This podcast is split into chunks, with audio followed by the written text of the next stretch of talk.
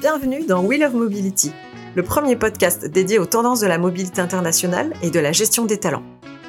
Chaque premier lundi du mois, je reçois un invité avec qui on va discuter des tendances et du futur de la mobilité internationale, du recrutement et de la gestion des talents étrangers. Retrouvez-nous sur la page LinkedIn de Wheel of Mobility pour suivre l'actualité du podcast et interagir avec nous.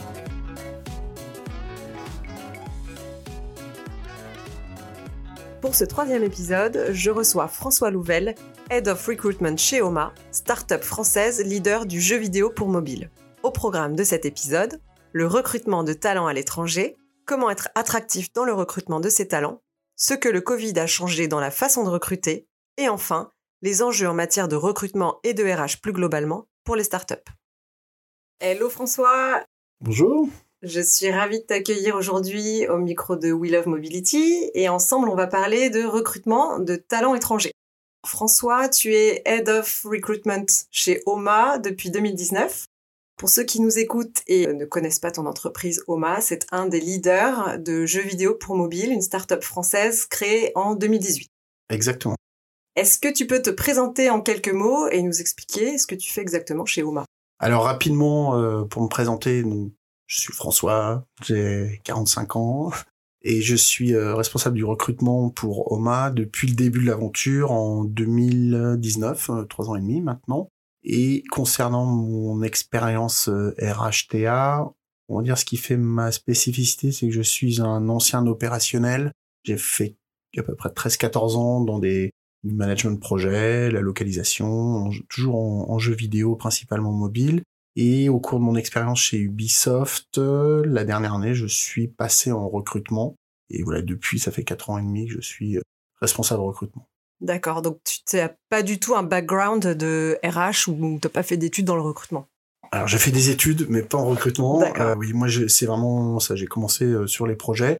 Et c'est pour raconter la petite histoire, c'est une initiative des RH de Ubisoft qui, dans un moment de fort recrutement, euh, souhaitait euh, confier ses missions à des personnes qui connaissent l'industrie, les métiers, plutôt qu'un recruteur euh, standard, classique. Donc d'une évolution interne chez Ubisoft. Mm. Génial. Tu disais RHTA, c'est talent acquisition. Talent acquisition. J'utilise des acronymes. Non, mais mm. c'est important de le c'est important de le préciser. Alors c'est une startup scale-up, tu me disais tout à l'heure, créée en 2018.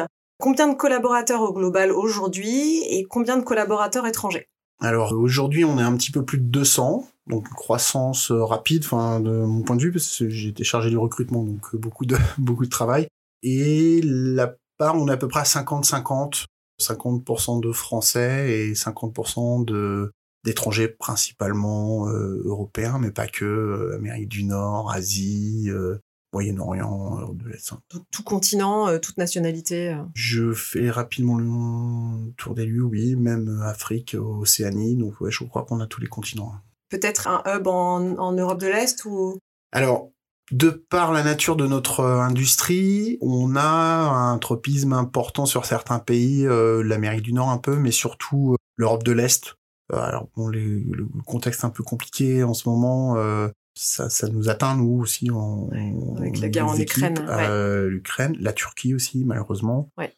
Donc enfin tropisme pays est européen, Turquie, Espagne aussi beaucoup, Amérique du Nord, Asie. Ouais, donc vraiment toute euh, toute zone confondue. Alors tu recrutes beaucoup à l'international, on l'a vu. Tu me disais que c'était pas forcément parce que vous ne trouviez pas de talent en France, c'était plus par envie que par nécessité. Est-ce que tu peux nous expliquer pourquoi tu cherches des talents à l'étranger? Ah, C'est un, peu des deux. Enfin, il y a plusieurs raisons. Euh, on va dire pour s'opposer, enfin s'opposer, faire le parallèle avec une, euh, stratégie des années 90, 2000 dans le jeu vidéo qui consistait à se euh, délocaliser pour des questions de coûts. je pense la Roumanie, l'Inde, la Chine, même parfois pour voilà trouver des, forces de travail moins chères. Nous, notre volonté de s'étendre à l'étranger, et de recruter des talents étrangers, elle repose sur plusieurs euh, raisons. La première, c'est que on est nous sur un marché international et que si on n'était que des Français au sein de la boîte, on aurait un, biais en fait euh, franco-français. Et c'est très important pour nous de, de, de, représenter en fait la diversité même de nos utilisateurs, euh, donc en termes de, de, genre, de nationalité, de culture. Donc déjà, c'est un, un, premier objectif qualitatif, on va dire. Il y a aussi le fait que sur le mobile, il y a des hubs dont, dont on parlait tout à l'heure euh, qui se sont développés dans certains pays qui étaient complètement absents de la, la, la géographie euh, vidéoludique il y a ouais. même 10-15 ans. On parlait de la Turquie tout à l'heure, l'Ukraine, la Biélorussie, voilà. C'est des, des pays qui ont développé un, une scène, un écosystème particulier du jeu vidéo mobile euh, les dix dernières années. Et donc c'est très important d'être sur place aussi parce qu'il y a des talents. Donc c'est vraiment la recherche de talents. On pourrait en retrouver en, en France, mais euh, voilà, là on a un choix euh, beaucoup plus important de, de talents et d'expérience de, dans, dans, dans, ces pays-là. Il y a aussi euh, parfois des contraintes où on ne va pas trouver des talents en France. Je pense euh, des métiers très techniques, ouais. comme par exemple des développeurs sous Unity. C'est pas encore. C'est des, des, pourquoi? Parce qu'il y a des écoles spécifiques à l'étranger qu'on n'a pas en France, des formations? Alors il y a peut-être des formations, mais le réservoir est pas encore suffisant pour nous pour trouver les, les, meilleurs ouais. talents, alors que ces talents, ils existent par ailleurs euh, dans, dans, dans à l'étranger. Ouais. Donc euh, voilà, on va dire la représentativité de notre marché, euh, recherche de talents, et puis contraintes un peu parfois locales françaises. Mais c'est rarement pour des, des, des, raisons de, de, de coût, par exemple. Ouais, ouais c'est ce que tu disais quand on est on avait échangé. Le drive, c'est pas l'argent, c'est vraiment euh, apporter quelque chose de plus au groupe, enfin une force un peu spécifique. Ouais, voilà. Diversité. Ouais. Ouais, Comment attirez-vous les talents étrangers et quels sont vos leviers d'attractivité pour les Comment tu vas les chercher et qu'est-ce que tu leur proposes? Qu'est-ce qui leur plaît? Alors premièrement, je pense c'est le c'est l'ambition de, la boîte de faire partie de du, leader ou d'un des leaders du, marché. C'est c'est quelque chose qui est, un, qui est très motivant pour les pour les pour les talents à l'étranger. On l'a vu en plus la différence, on va dire sur les trois dernières années qui sont écoulées entre il y a trois ans et aujourd'hui. Aujourd'hui, on est beaucoup plus présent, on est une référence. Donc les gens d'eux-mêmes aussi ont envie de, de, de rejoindre l'aventure. Donc ça, c'est le, le, premier levier, on va dire le l'ambition du projet. En plus, on va dire dans une période où il y a un tassement euh, d'activité, il y a beaucoup de, même malheureusement, de layoffs, etc. Nous, on n'est ouais, pas, pas dans cette dynamique. Vous n'êtes pas touché ah, Non, non, on n'est pas touché. On a, on a eu la chance de, je pense, de par notre projet qui est, qui est unique, c'est pas, on n'est pas un publisher parmi d'autres. On, on, est aussi là pour apporter des solutions euh, aux, aux développeurs indépendants. On a une vision 360. Je pense que ça nous rend unique euh, dans, dans, dans le paysage et du coup, voilà, on, on s'est fait une, une image de marque et on, on, attire les talents de par notre euh, notre mission on va votre dire, mission quoi. votre réputation ouais. et donc ça c'est la première on va dire c'est la boîte elle-même je pense c'est la mission euh, mm. qui, est, plutôt exaltante le fait qu'on bah, on essaie d'être compétitif aussi de proposer des, des packages attrayants surtout par rapport à l'industrie euh, en France qui a pas forcément eu la réputation d'être très rémunératrice on va dire pendant de nombreuses années euh, nous, on a, on a la volonté d'être euh, d'être compétitif euh, dessus. Donc voilà, c'est on va dire c'est les, les deux principales raisons. Ouais. Et du coup, ça m'intéresse de savoir sous quel statut tu les fais travailler. Comment ça se passe Après, ça dépend vraiment d'une boîte à une autre, mais est-ce qu'ils sont plutôt sous contrat? Est-ce qu'ils sont plutôt freelance? Alors, quand on est un outsider et qu'on arrive sur le marché, on, a la nécessité d'être plus attrayant, plus compétitif, hein, ce qu'on disait. Donc euh, ça passait aussi par euh, une certaine agilité dans les, statuts, les formats proposés. Alors nous, on est basé à Paris, notre euh, headquarter, il est euh, à Paris, à, à, côté de Saint-Lazare. Euh, il s'avère que c'est pas une destination qui attire tout le monde, euh, notamment en France. Mmh. Donc il faut s'adapter aussi aux envies aux envies des, des, talents. Alors, et puis, je, je sais pas si vous êtes au courant, il y a eu aussi une pandémie il y a quelques temps, donc qui a pas mal changé euh, l'approche du, ouais. du, du, travail, en fait, hein, de, des, des, formats. Donc voilà, nous, si on veut être attrayant et attirer les meilleurs talents, bah, il faut qu'on s'adapte et qu'on soit... Faut se réinventer. Hein. Ouais, qu'on soit appealing, on va dire, pour parler français. Et donc voilà, pour répondre à la question, on a le format euh, standard, classique, français, de proposer des CDI. D'ailleurs, on a quasiment que des CDI. On a ouais. que des CDI en France euh, statut cadre. Euh, donc ça c'est le, le, format standard, on va dire. Mais on a aussi, on avait un certain nombre de freelances au début, et puis on a changé notre fusil d'épaule parce qu'on désire pérenniser aussi les recrutements. Donc on a cherché des solutions et on passe par des, des proxys, enfin des, euh, des boîtes de portage salarial par exemple, quand les gens veulent rester à l'étranger. Donc aujourd'hui, on a euh, plus de la moitié, enfin la moitié de l'entreprise qui ne travaille pas en France. Aujourd'hui, on a une centaine à Paris. On a, je pense, une quinzaine de personnes qui sont en remote, full remote euh, en France. Ouais. 4-5 qui sont à Toulouse. On a un bureau à Toulouse.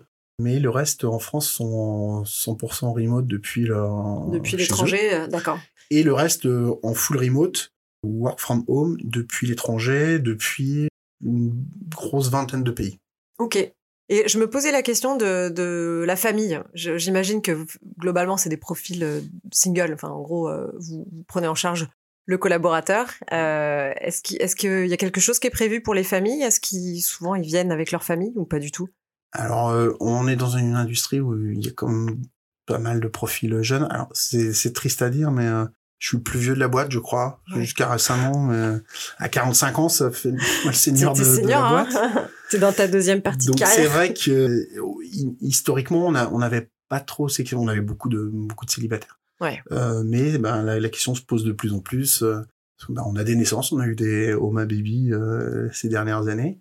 Donc on, pour les, les, les, les employés en France, on propose euh, des bénéfices comme euh, des accords avec des crèches. Ouais, Euh, des, des petites choses pour les salariés. Ouais, on- et puis comme on est dans beaucoup de pays, il faut qu'on s'adapte aussi, qu'on soit au courant des, des législations. Je pense qu'on a une quinzaine de personnes en Espagne. Donc euh, j'ai découvert que les congés paternité étaient très favorables en Espagne. Intéressant d'ailleurs à savoir. Ouais.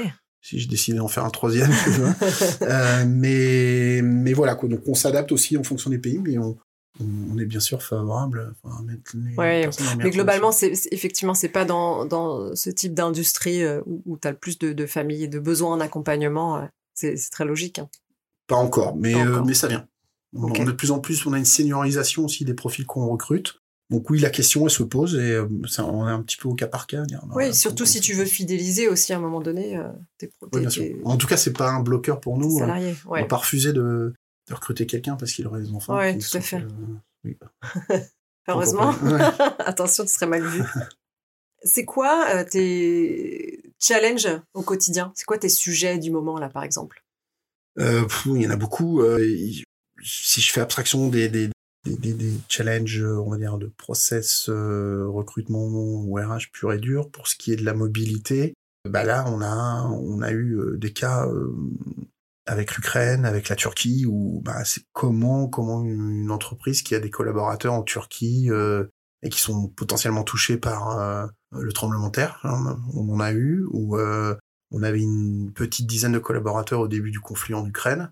Comment t'as géré Ouais. Ouais. ouais. Bah Qu'est-ce ouais, que tu bah, fais, quoi? J'avoue que on est un peu démunis. Hein, on est pas, on- même si on fait des, des études, on n'est pas préparé à gérer un conflit euh, Mm. armé. Donc euh, ça, c'était il y a quelques temps, mais un peu comment gérer les, les, les cas très très particuliers. Sinon après, euh, en ce moment, pour faire des choses un peu pas triviales, mais plus euh, normales, on va dire, euh, c'est toujours des questions de de bénéfices, par exemple. Des personnes qui sont dans d'autres pays, euh, est-ce qu'on peut leur donner les mêmes avantages que les employés en France? Euh, Comment on gère le télétravail aussi? Comment ça arrive à une échelle où euh, quand on était 25, c'était relativement facile à gérer. Quand on est 220, euh, est-ce qu'on peut appliquer les mêmes règles?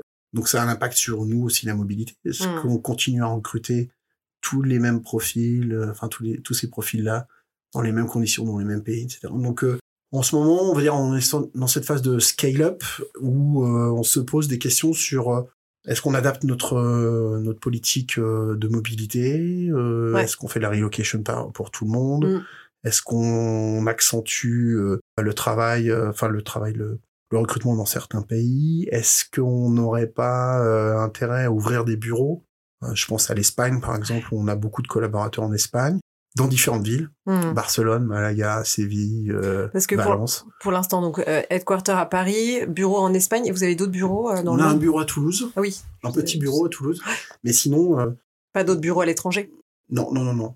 Et du coup, c'est, on est en pleine réflexion, dire à partir de quel moment C'est stratégique, intéressant. hein, ouais, ouais. On a des demandes, hein, des gens qui qui ne juraient que par le télétravail, qui au bout de deux ans disent, bah en fait, euh, On aimerait j'aimerais bien, bien, avoir un revenir. collègue. euh, donc euh, on se penche sur euh, sur la question. Pour, par exemple, nous on est dans un dans un bureau, alors j'ai pas cité, mais euh, de, un de espace de coworking. coworking Hmm. américain et qui nous offre la possibilité de pouvoir euh, avoir des espaces dans d'autres villes. Donc euh, on réfléchit comment les utiliser. euh, Est-ce que ça influence notre façon de, de recruter aussi? Parce que peut-être qu'on va privilégier des candidats qui sont dans ces villes-là. Ouais. Oui, ça, ça, change tout. Ouais. On a recruté il y a deux, trois mois un, collaborateur à Berlin. Alors, c'est le seul qui est en Allemagne pour l'instant. Et c'est vrai que le fait qu'il ait accès à ce type d'espace de, coworking, pour nous, c'est un, un, avantage, un argument supplémentaire. Et on s'est dit, en plus, Berlin, c'est un, un pool de talents intéressant. Ouais. Donc, ça crée des opportunités aussi comme ça. Ouais, je mm. comprends. Et vous vous faites, euh, vous, faites accompagner sur toutes ces questions-là ou c'est toi tout seul qui gère avec euh, en interne? Sur ces questions stratégiques de développement euh, de, tu parlais de, de bénéfices tout à l'heure. Vous avez un ben Enfin, comment ça se passe en Alors c'était très empirique. Hein, euh, c'était un petit peu. On a, on a avancé sur les sujets en fonction de la, situation, de l'évolution. Ouais. Euh, on s'est fait accompagner ben, par euh, sur pas mal de sujets par France Immigration savoir, euh, c'était beaucoup des questions, est-ce qu'on a le droit de faire ça? Est-ce qu'on peut faire ça? Qu'est-ce qui est mm. possible? Mais voilà, enfin, on a dû chercher beaucoup de, de solutions en interne. C'est vrai que l'aide des, des, des, boîtes de portage salarial, ça nous a enlevé un poids énorme. Euh, moi, j'avais, il y a trois ans et demi, j'avais commencé un petit peu bille en tête. Euh, ah ben, on veut s'installer en Espagne, et ben, on va faire enregistrer la boîte en Espagne. Donc, euh, Oma est enregistré en Espagne comme entreprise non résidente. Okay ça m'a pris beaucoup de temps, d'énergie, des allers-retours. parlant, j'imagine, c'est lourd. Ouais, j'avais commencé à le faire pour d'autres pays, et puis à un moment, on s'est dit non, mais il y a certainement une solution plus pratique parce que on a des, des, talents dans 25 pays et qu'on ne pourra pas enregistrer au Un bureau dans 25 pays. partout. Ouais, mm. d'accord. Donc, tu es arrivé en 2019 chez Oma, mm. donc avant le Covid. Mm. Qu'est-ce que tu dirais que le Covid a changé dans ta façon de travailler au quotidien? Moi, je le vois plutôt comme quelque chose de bénéfique ça a décilé un peu euh, les yeux des, des chefs d'entreprise, je pense, des managers, ouais, sur la, le degré de responsabilité des salariés, même chez nous, des, des salariés très jeunes. Enfin, en tout cas, je sais pas comment c'est dans d'autres boîtes, mais chez nous, on a eu très peu de, de drop, enfin, de, de personnes qui, qui auraient vraiment euh, lâché le, leur activité. Euh, c'est extrêmement rare. Ouais. En termes d'équilibre de vie professionnelle et, et personnelle, ça a été on a senti que c'était un soulagement pour beaucoup de gens. Je parlais de la ou du manque d'attractivité de la, région parisienne, euh, mm. même en France. Euh, voilà, nous on a des, des, des, personnes plutôt jeunes, donc on peuvent pas avoir des forcément des, des logements euh, très grands. Ben, d'avoir la possibilité de un peu plus souvent travailler ailleurs, etc. Ça, ça a été. Après, c'était c'était une période très difficile. Hein, le, le, le Covid, vraiment les confinements. Oui, oui, ça a été extrêmement difficile pour les mais, salariés. Mais nous, la, le souci principal, c'était plutôt de s'assurer que les gens ne, soient pas en burn-out ouais. que l'inverse. Enfin, moi, le premier, euh, le deuxième confinement, il a été très très dur. Ouais. Euh, de pas être capable de mettre la limite entre euh, pro perso, euh, ouais, de se remettre à travailler à n'importe quelle heure, etc. Et on l'a, on l'a eu chez, chez un certain nombre de, de collaborateurs et c'était un, un, souci. Après, une fois que hors crise, voilà, pour l'instant, c'est plutôt quelque chose de, de bénéfique. De bénéfique, ouais, il y a eu plein de bons, ouais. Plein de bonnes conséquences. Après, se posons toujours la question de dire, c'était possible avec des petites équipes, 25 personnes? On se pose la question, est-ce que c'est possible de maintenir euh, Est-ce que ça peut être pérenne au même niveau avec 200 personnes? Ouais. Alors nous, on a la chance de travailler sur des projets mobiles qui généralement impliquent euh, des équipes euh, plutôt réduites. On va dire entre 2, 10 personnes max il y a beaucoup de cross-project, e, effectivement, mais on n'est pas sur des productions triple A avec 200 personnes euh, et des chaînes d'interdépendance euh, très fortes. Donc, euh, en fait, pour nous, ça, ça, ça s'adapte très bien, en fait. C'est des petits projets avec des petites équipes, en fait. Enfin, c'est des grands projets, mais avec des petites équipes. Donc, ça moins de, c'est moins compliqué euh, voilà. à développer. Sur la question des tendances et du futur du recrutement des talents étrangers, comment tu arrives à te tenir informé des tendances? Est-ce que tu fais de la veille? Est-ce que tu as une communauté? Est-ce que tu t'aides d'un réseau, par exemple? Alors, je ne suis pas très bon pour ça. Principalement du fait que, ben, comme beaucoup de startups, les premières années, on est pris dans le feu, euh, l'action, et que la priorité, c'est de recruter, recruter. On a recruté, euh, j'ai un exemple, le, en début janvier, on a 26 personnes qui ont commencé chez nous. Ah ouais. Pour le mois de 200, c'est euh, donc, euh, on avait tendance à être très pris euh, par ça et ne pas avoir le temps de faire le petit pas de côté pour euh, dire mais est-ce que ce qu'on fait on pourrait pas l'optimiser? Est-ce qu'on pourrait pas, parler avec des gens qui, qui pourraient nous, partager leur expérience? Et heureusement on est un peu plus staffé maintenant on est cinq au niveau de l'équipe TA on a mis en place des process aussi qui nous permettent de gagner du temps et l'idée c'est ouais, c'est maintenant de dire, ben, le relever un peu la tête du guidon. Et de se Et dire, ok, comment, Ouais. comment je gère le, le futur mais, et euh, mais c'est vrai que c'est souvent euh, un peu par casualité, enfin, par coïncidence, euh, on trouve des solutions. Ah, tiens, j'ai vu sur LinkedIn ou j'ai rencontré un, un tel et qui m'a dit qu'il faisait ça. tu Mais testes. c'est après. pas. J'aimerais, j'aimerais aller un peu plus loin quand même. euh, Et se poser un peu et réfléchir vraiment. euh. Et euh, donc vous êtes cinq personnes dans ton équipe. Je me posais la Mhm. question de l'onboarding. Quand tu dois euh, faire onboarder 26 personnes le même jour, vous faites comment? Alors, c'est un process évolutif euh, parce qu'au début, on n'avait pas d'onboarding. Ouais. Euh, il y a trois ans, euh, c'était un petit peu euh, bah, comme je te pousse. bah, Comme toutes les boîtes qui Ouais. sont en Et- croissance. Quoi. Et, je pense que ce qui a été primordial, c'est surtout le feedback en fait. On essaie de, de garder une, une- enfin d'instaurer une culture du feedback très forte dans la boîte. Et c'était, bah, ne serait-ce que d'avoir le, le feedback des personnes qui étaient onboardées, dire est-ce que ça Qu'est-ce qu'on peut améliorer qu'on peut- ouais. Et du coup, on a mis en place un, toute une semaine d'onboarding. Donc, on fait tous les tous les euh, les onboarding la même semaine, la première semaine du mois.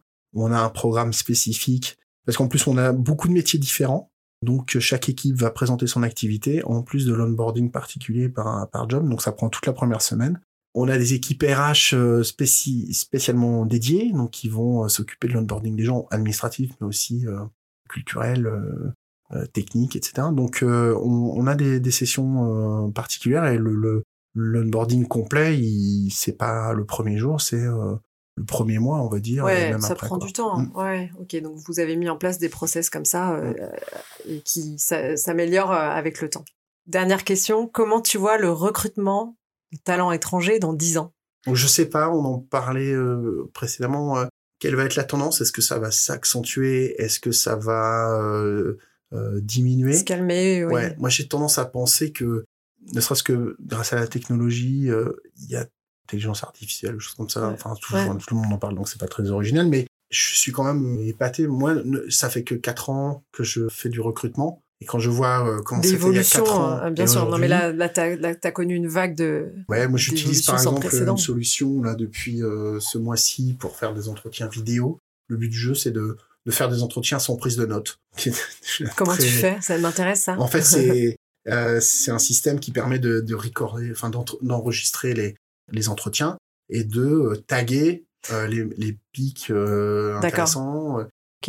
Et c'est vraiment, enfin, je vais pas rentrer en détail sur tout, mais c'est un, un, un bon exemple de, enfin, d'un changement. Il y a, il y a quatre ans, euh, c'était inenvisageable de Bien faire sûr. tout un process en vidéo, Ouais, ouais, par exemple. ouais. Donc, euh, c'est dur à dire euh, comment ce sera le recrutement des, Bon, il y aura toujours des besoins, il y aura toujours des talents, et il y aura toujours plein de talents à l'étranger.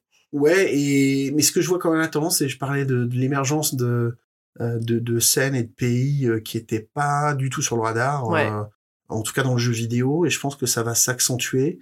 Je vois aussi que de on a des profils de plus en plus jeunes. Euh, nous sur le mobile, euh, quelqu'un en un an qui maîtrise bien Unity, il peut vraiment devenir un, un top talent, euh, alors que ça aurait pris peut-être 5 ans, 10 ans auparavant. Donc je sais pas, peut-être qu'il y aura, euh, on aura des, profils euh, de pays super émergents Ouais. et, et de, de très très jeunes profils euh, qui seront ultra ultra performants. Donc il faudra aller les les identifier, les, premiers, les, les, chercher. Ouais. Et, et je sais pas, peut-être qu'ils auront des attentes aussi sur la vie privée. Oui, les attentes pro, des talents vont sans doute évoluer aussi. euh. J'ai du mal à faire ma Madame Soleil, mais euh, je dirais ouais que ça va encore encore évoluer, qu'il faudra s'adapter euh, au marché. En tout cas pour le jeu, le jeu vidéo mobile. Quoi. Ouais, ouais. Et donc toi, toujours dans le recrutement, euh, c'est quelque chose vraiment qui te plaît, c'est une 10 ans fonction. Ouais. Euh, oui, je pense. Moi, c'est c'est quelque chose que j'avais perdu euh, au bout de 10-15 ans. C'est l'exaltation en fait que me procure le recrutement. Je me lasse pas de rencontrer des gens très différents, partager sur ma passion, qui sont les jeux vidéo, et puis euh, la satisfaction de quand on fait un recrutement à la fois de pourvoir un besoin de la boîte et du hiring manager, et puis euh, de d'être parfois euh, game changer pour les personnes qui vous qui, Mm. qui nous rejoignent. Et ça, c'était, enfin, c'est toujours, euh, tant que j'aurai euh, cette exaltation, je, je continue. Ça se ressent, hein. On voit, on voit l'enthousiasme sur ton visage. hein. Ouais.